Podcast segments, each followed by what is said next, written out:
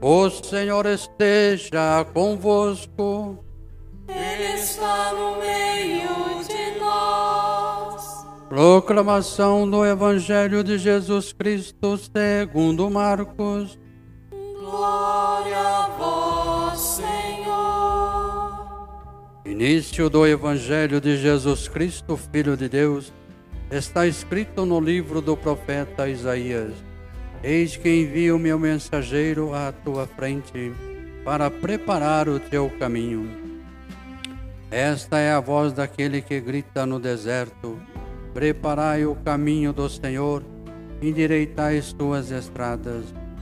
Foi assim que João Batista apareceu no deserto, pregando um batismo de conversão para o perdão dos pecados.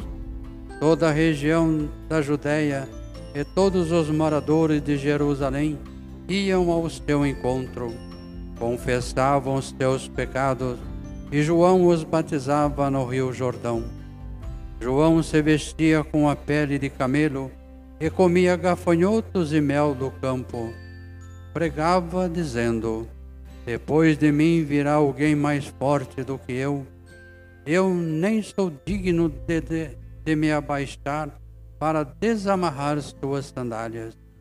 Eu vos batizei com água, mas ele vos batizará com o Espírito Santo. Palavra da salvação. Glória a vós, Senhor.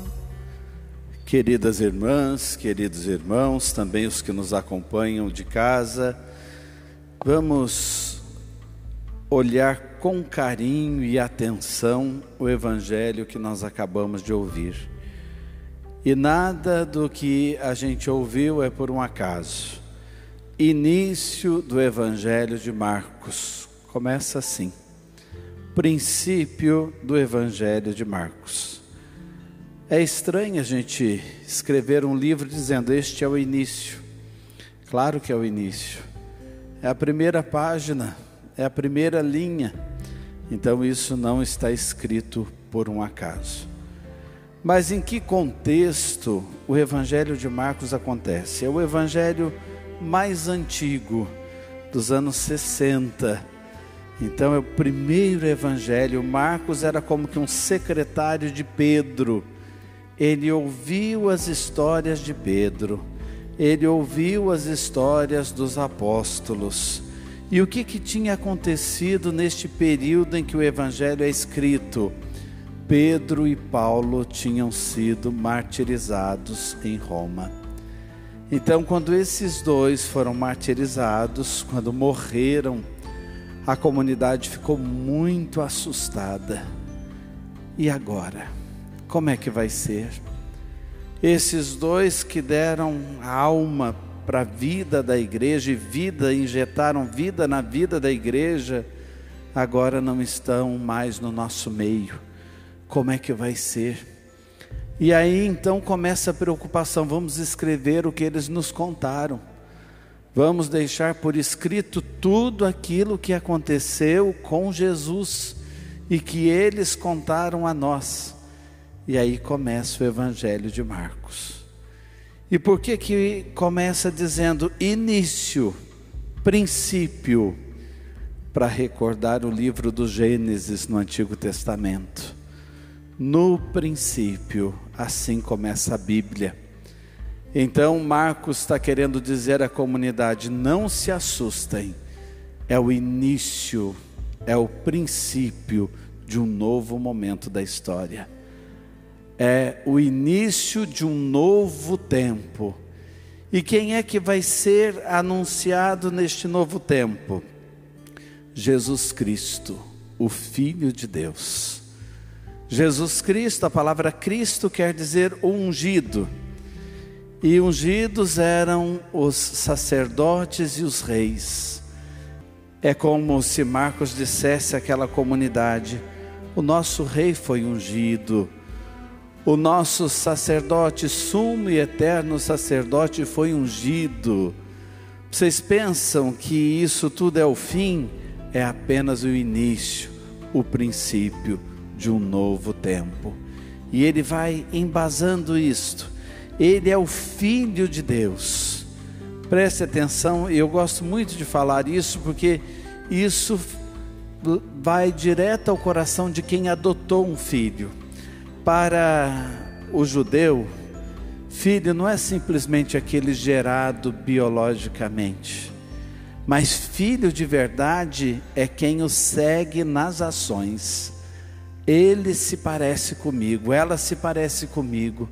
O que eu faço de bom, ele faz. O que eu faço de bom, ela faz. É meu filho, é minha filha. Então, quando Marcos diz Jesus Cristo, Cristo ungido, sacerdote e rei, filho de Deus quer dizer aquele que é imagem do Deus, que é Pai, é imagem de verdade de Deus. E o que vai acontecer nesse Evangelho? Nós vamos caminhar com Jesus pelo Evangelho de Marcos durante três anos. E nesses três anos, Jesus vai revelar o rosto de Deus. Olha que maravilha. Porque Jesus é semelhante ao Pai. O que a gente enxerga em Jesus é o que nós precisamos enxergar no Pai de Jesus. Deus é assim. Jesus veio revelar o rosto verdadeiro do Pai. Meus queridos, eu acho que até hoje tem muita gente que tem medo de Deus. Medo. Eu me encontro com pessoas que começam a falar de Deus e dá a impressão que nós estamos antes de Jesus. Um Deus que castiga, olha, Deus te vê. Um Deus que julga o tempo todo, como se Ele tivesse com uma reguinha atrás de nós, dizendo: aqui você acertou, aqui errou um centímetro, e eu vou te pegar em qualquer esquina. Um Deus que castiga. Tem gente que às vezes, lá na idade mais madura, começa a lembrar dos pecados do passado, fica remoendo coisas que fez, que nem tinha ideia do que estava fazendo, fica remoendo pecados até da infância e começa a pensar: ai, será que Deus me perdoou? E aí vem os remorsos, vem os medos. Deus é amor, Deus é ternura, Deus é compaixão. No Evangelho de Marcos, nós temos a revelação em Jesus do verdadeiro rosto de Deus. Leia o Evangelho de Marcos. Olhando para Jesus, você vai perceber: Ele é aquele que cura, Ele é aquele que se aproxima dos pecadores, Ele é aquele que ama todas as pessoas e principalmente aquelas que ninguém quer amar. É puro amor é pura compaixão, é pura misericórdia. O ser humano é que inventou uma imagem de um Deus que causa medo. O Deus de Jesus é pura ternura. E é importante a gente fazer essa experiência dele. E também no Evangelho de Marcos, Jesus vai revelar a verdadeira imagem do homem. Como é que é o homem pensado por Deus? O homem e a mulher, a humanidade pensada por Deus, é o homem que ama, a humanidade que ama. Quem ama de verdade está expressando o ser filho de Deus. Deus se identifica com quem ama. Este é meu filho, esta é a minha filha, porque repete na vida as minhas ações porque atualiza na vida, coloca no hoje da sua vida aquilo que eu desejo fazer. Então, nós temos no Evangelho de Marcos um livro, uma história que vai fazer com que a gente, tra na trajetória de três anos de Jesus, nós encontremos a verdadeira face de Deus e a verdadeira face do homem. E hoje aparece uma figura que é como que um novo Isaías. Nós ouvimos Isaías no Antigo Testamento dizendo: "Vamos preparar os caminhos do Senhor", e agora surge João Batista como um novo Isaías, como um profeta, recordando essa mensagem: vamos preparar o caminho do Senhor. E a palavra usada para falar de João Batista é a palavra mensageiro. Eu vou enviar um mensageiro à minha frente. E a palavra mensageiro é anjo, anjo. Quando a gente fala em anjo, nós estamos falando de mensageiro, quer dizer a mesma coisa. É como se no Evangelho a gente lesse: Eu vou enviar um anjo à minha frente que vai preparar o caminho como é importante esta ação dos anjos, desses anjos de carne e osso que Deus coloca na nossa vida. Tem gente que na nossa vida faz o papel de Isaías, faz o papel de João Batista. E o que, que é esse preparar o caminho do Senhor? É fazer a gente sair como o Evangelho diz, aquele povo saía ao encontro de João Batista. É fazer as pessoas saírem de uma situação ruim para uma situação boa. É fazer as pessoas saírem de uma escravidão para a libertação.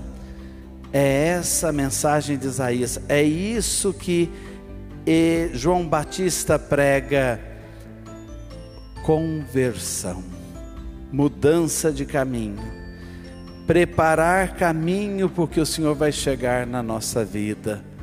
Estejamos atentos àqueles que são Isaías e João Batista na nossa história pessoal.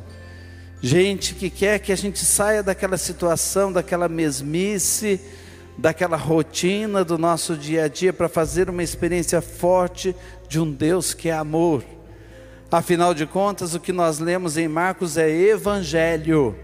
E evangelho significa alegre notícia. Alegre notícia. É uma boa nova.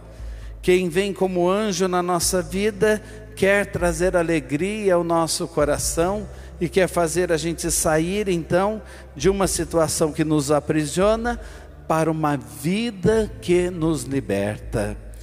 E essa conversão, como é que tem que acontecer? É uma conversão de mente, de mudança de pensamento, e é uma conversão de coração, de ação concreta. Repensando o nosso ano, repensando as nossas atividades, repensando o que nós fizemos ou deixamos de fazer é hora de fazer o caminho de conversão para preparar o caminho do menino no presépio da nossa alma.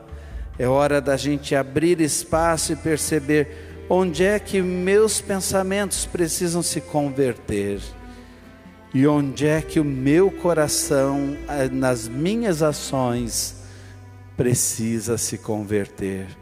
Cada um observa, cada um faça o seu exame de consciência. Por fim, nesse evangelho, nesta alegre notícia que Marcos nos dá, nós lemos que João pregava um batismo de conversão e que viria alguém muito maior que batizaria no Espírito Santo, que batizaria na água e no Espírito Santo. Aí vocês podem pensar assim, mas não era o batismo na água? O mesmo rito não era usado?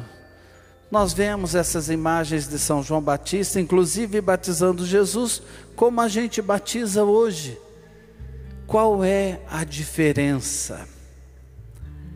É a água do lado de fora e a água do lado de dentro. Essa é a diferença. Prestem atenção. A água do lado de fora, ela vai cumprir o seu papel, ela vai embelezar, ela vai purificar. Você toma um banho, ela passa por cima de você e leva embora as impurezas externas. O batismo de Jesus é como beber a água, vai ser por dentro. Ou numa comparação com uma planta, se eu não trago água todos os dias para colocar nessas plantas que estão na igreja, elas vão morrer. Se simplesmente eu pulverizar água, borrifar água, melhor dizendo, nelas, mas não colocar água na raiz para ela beber e a água entrar dentro dela e virar seiva dentro dela. Se eu não fizer isso, ela vai morrer. O batismo em Jesus e a diferença dele para com o de João Batista é isso. O de João Batista era de purificação externo virá aquele que é maior do que eu, que vai ser como uma água que vai penetrar a raiz de uma planta e vai se transformar em seiva para se espalhar e dar vida a todo aquele arbusto. Esse é o batismo em Jesus. E preparar o caminho do Senhor é a gente voltar a essa ideia lá do nosso batismo, para o nosso coração se transformar e que essa seiva de Cristo a água do batismo, que é a seiva, a vida do Senhor em nós, nos transforme totalmente. Esse Deus que é misericórdia, que é compaixão e que é ternura, Ele olha por nós e Ele faz esta obra em nós. Amém.